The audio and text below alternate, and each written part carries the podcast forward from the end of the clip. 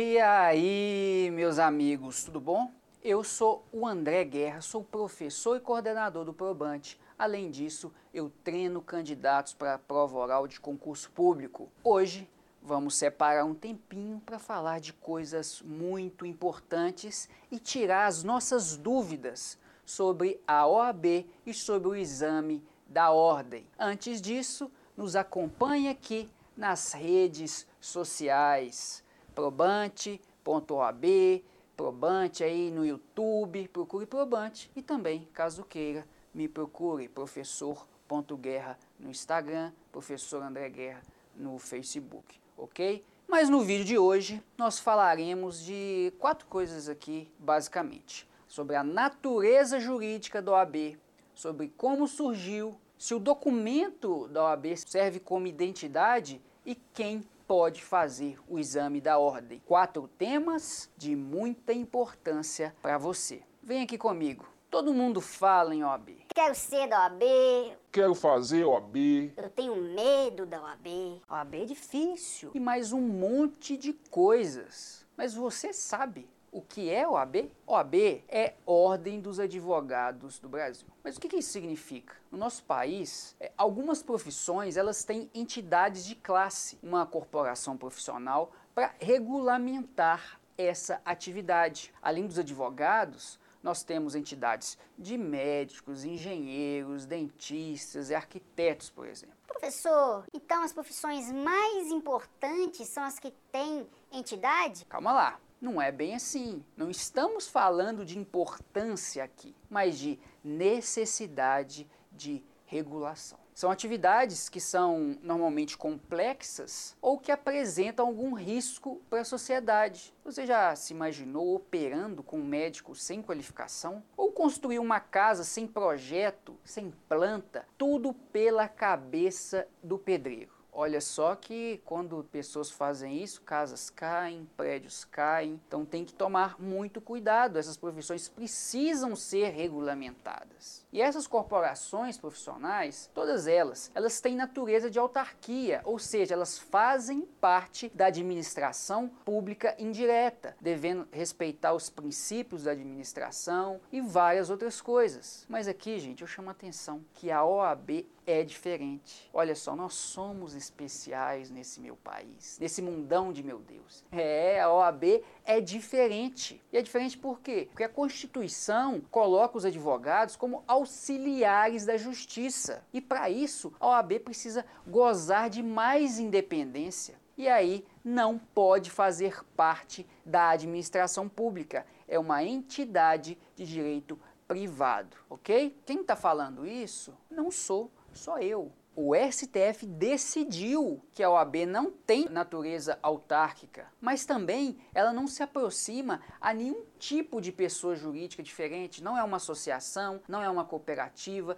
não é uma fundação, não é uma sociedade, não é nada disso. Mas então, o que, que é? A OAB é sui generis. Nossa, professor, mas você tá falando latim agora? Que coisa ultrapassada. Calma, mas eles utilizam esse termo latino sui generis para dizer que a natureza jurídica é ímpar. Só a OAB tem esse modo de ser, essa natureza. É diferente de tudo, é parecido com um pouquinho de cada coisa e que juntando não é coisa nenhuma. É algo diferente. O, no julgamento do STF, os ministros falaram que a OAB ela existe além das finalidades corporativas para auxiliar os advogados, defender os advogados, mas também defender a Constituição, defender a ordem jurídica, o Estado democrático de direito, os direitos humanos essas coisas que são caras para a nossa sociedade. Por isso que ela é considerada ente privado e que não precisa fazer concurso público para preencher os cargos,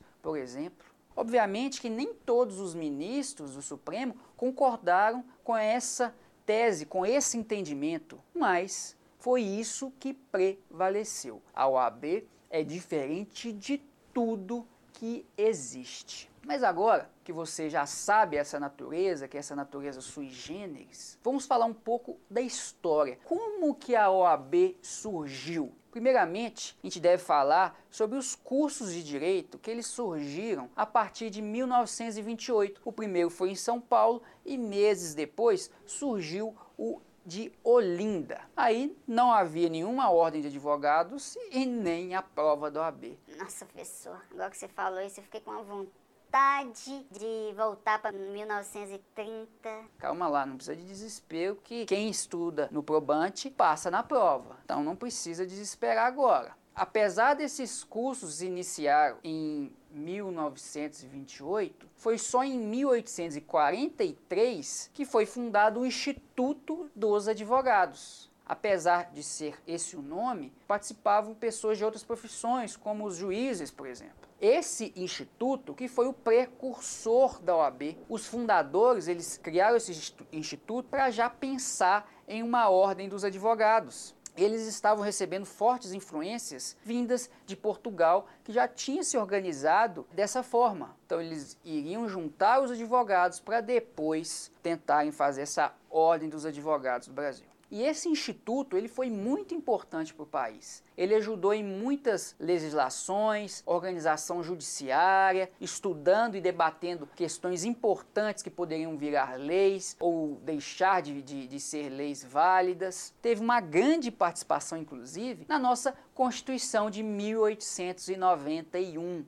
esse instituto foi muito bacana e muito interessante, trazendo reflexos até os dias de hoje, porque essa Constituição, ela foi uma Constituição muito legal também, né, tutelando direitos importantes aí. Mas a instituição da ordem propriamente ocorreu quase um século depois da fundação dos institutos, porque depois desse instituto, os fundadores tentaram aprovar a ordem dos advogados, mas não passava, não conseguia virar uma lei, não conseguia aprovação, e aí demorou quase 100 anos. Mas em 1930, com o decreto 19408, Getúlio Vargas assinou e aprovou a instituição da Ordem dos Advogados do Brasil. Então ela é até recente aí, né? É, não tem nem 100 anos, uma das primeiras organizações profissionais do país. Depois disso daí, precisou de alguns anos para que a OAB se organizasse internamente. O primeiro conselho foi eleito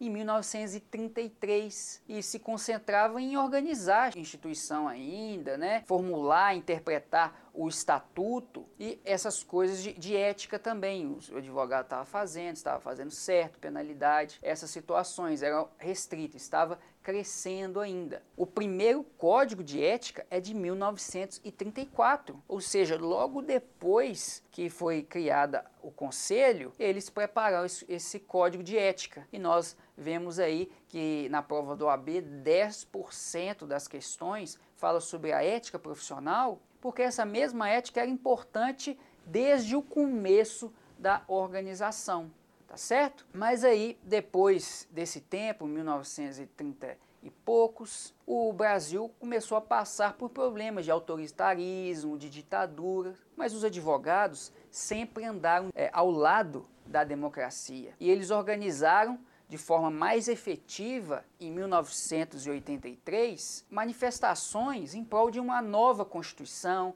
de eleições diretas. Isso ajudou o movimento do, das diretas já e, inclusive, os advogados elaboraram, ajudaram né, a elaborar a Constituição atual de 1988. Então, desde a sua criação até os dias de hoje, a OAB se posiciona para buscar melhoras nas instituições. Historicamente, os advogados sempre lutaram a favor da democracia. Só para você ter ideia, o CNJ e o CNMP foram criados administrativamente para controlar o Poder Judiciário e o Ministério Público e evitar excessos, exatamente porque a OAB teve uma grande atuação no parlamento brasileiro. Que buscou essa forma de controle administrativo é, do Poder Judiciário e do Ministério Público, para ficar tudo mais claro, né, para ficar tudo mais transparente, de acordo com o princípio da legalidade. Mas, obviamente, nem tudo que a OAB faz nós devemos concordar. Nós, como na posição de advogados ou na posição de futuros advogados e juristas, nós temos que ter posturas críticas. Mas isso não quer dizer que a gente não deva valorizar as conquistas de quase 100 anos aí de história, tá certo? Mas agora, vamos falar sobre o exame da ordem? Recentemente, o presidente da OAB, o César Brito, ele disse que o exame da ordem unificado, ele vai ser o maior adversário da mercantilização do ensino jurídico. Foi isso que ele disse. Embora esse comentário não seja antigo, ele traduz o pensamento original da OAB, que é exigir que os advogados fossem qualificados, porque houve uma disseminação muito grande de cursos de direito e não havia meios de averiguar a qualidade do ensino de todos. E como fazer isso de, de maneira mais eficaz? Fazer quem deseja se tornar advogado passar por uma prova. Se a pessoa se qualificar nessa prova, é porque ela tem um conhecimento jurídico suficiente para proteger os direitos dos clientes. Muito razoável, né? Então você não reclame da prova do AB, porque quando você passa na prova, isso vai estar te protegendo também contra os profissionais que não são bons, que sujam o nome da advocacia. Isso dá uma ajuda. Se está ruim assim, imagina sem a prova, não é verdade? Mas aí, a primeira prova, ela é de 1971 e ela ocorreu em São Paulo. E a partir de 74, São Paulo fez com que essa prova fosse obrigatória no estado. Quem quisesse ser do OAB de São Paulo deveria passar pela prova. Mas foi em 1994, com o novo Estatuto da Ordem publicado, que foi exigido prova para todo o país. Tá certo? Então também bem recente essa exigência. Em 1994, o Brasil estava sendo tetra e obrigando quem quisesse ser advogado a passar por uma prova. É tetra!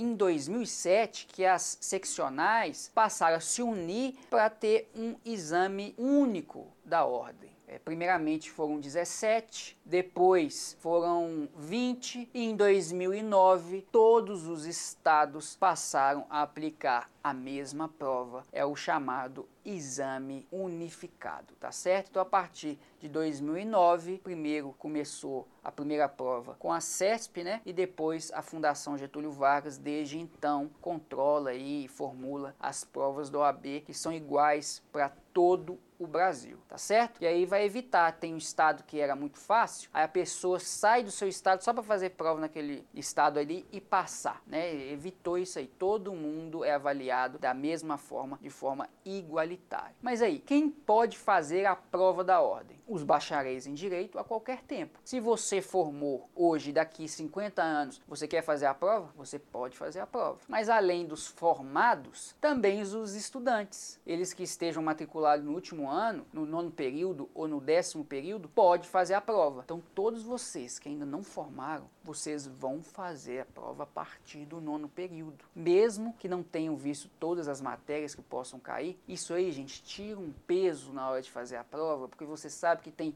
outras chances até vocês formarem, que é impressionante. Eu fiz isso, passei no meu nono período, consegui no décimo período estar tranquilo, podendo me, me dedicar à monografia. Então faça isso, que é muito interessante. Só vai aumentar a sua chance de aprovação, mesmo que você ache que não, mas vai diminuir a sua ansiedade, é tudo de bom. Façam isso, tá? E fazendo essa prova do OAB e passando, você pode advogar plenamente. Você pode fazer tudo que um advogado de 100 anos de profissão faz. E essa sua carteira do OAB também servirá como documento de identificação pessoal em todo o território brasileiro, tá? Não só naquele estado que você está inscrito. Você pode aposentar sua identidade, pode aposentar sua carteira de motorista e passar a andar com sua carteira da OAB. É isso que eu faço e eu fico muito feliz em usar esse cartão que eu tenho muito orgulho de ter. E de forma muito breve para a gente encerrar, você ficou sabendo toda a história do AB e a história da tão temida prova. Mas a partir das aulas do probante, você não vai achar essa prova nada misterioso, nada assustador demais tá certo? Para mais informações sobre o funcionamento, a estrutura da OAB, veja o nosso módulo de ética. A nossa professora super competente vai explicar tudinho para você, inclusive as coisas que mais caem na sua prova do OAB. Mas você ficou com alguma dúvida? Mande uma mensagem, está aqui passando as nossas redes sociais embaixo. Nós vamos ter um grande prazer para te responder, ok? Eu sou o André, Guerra à prova do OAB e paz nos estudos, meus amigos. Até a próxima. Gostou do conteúdo e quer assistir aulas completas? Inscreva-se aqui em nosso canal no YouTube. Probante Pré-OAB.